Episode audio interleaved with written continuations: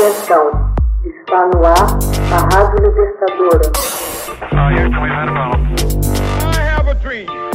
Assim sendo, declaro vaga a presidência da República.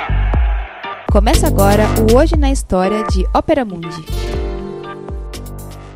Hoje na História, 27 de março de 1998. O Viagra é aprovado para comercialização nos Estados Unidos. Em 27 de março, a FDA, Administração de Alimentos e Medicamentos, na sigla em inglês, aprovou o uso do Viagra, um remédio via oral que trata da impotência masculina, também chamada de disfunção erétil. A droga rapidamente conquistou milhões de consumidores em todo o planeta. Sildenafil, nome químico do Viagra, é um composto artificial que originalmente foi sintetizado e estudado para cuidar da hipertensão arterial e da angina pectoris, uma doença cardiovascular.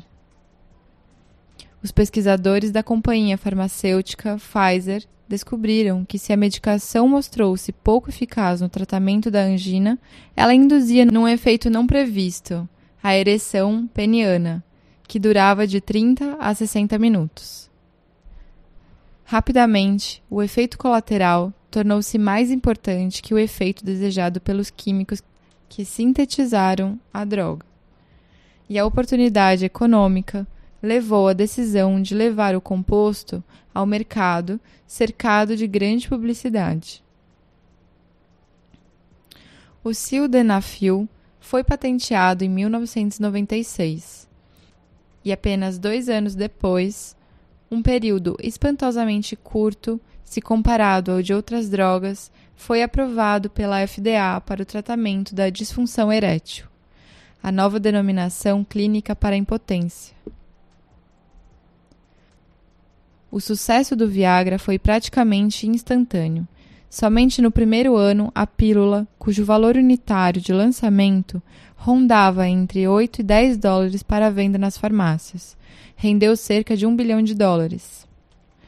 O impacto do Viagra na indústria farmacêutica e médica e na consciência coletiva do público foi também enorme.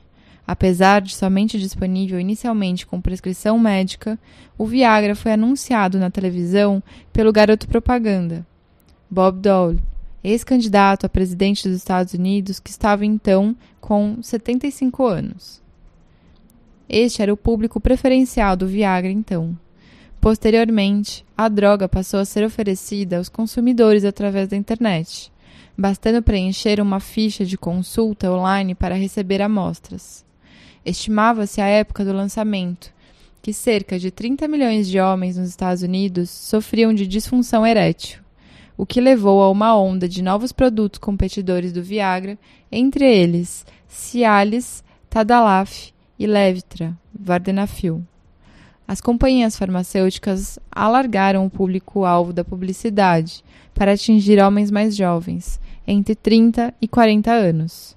Como acontece com muitas drogas, os efeitos colaterais negativos de longo prazo sobre a saúde masculina ainda não estão suficientemente claros. A bula desses medicamentos costuma alertar que ele é contraindicado para quem sofre de problemas cardíacos. Hoje na história, texto original de Max Altman, organização Haroldo Cerávalo, locução Michele Coelho, edição Laila Manoeli. Você já fez uma assinatura solidária de Opera Mundi? Com 70 centavos por dia, você ajuda a imprensa independente e combativa. Acesse www.operamundi.com.br/apoio.